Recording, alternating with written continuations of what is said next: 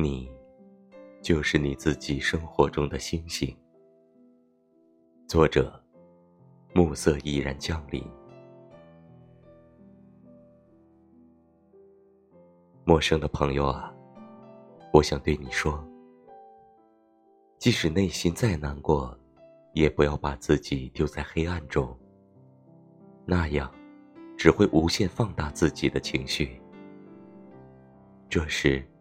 你只需要按时睡觉，好好吃饭，洗个热乎乎的澡，再喝一杯甜甜的奶茶。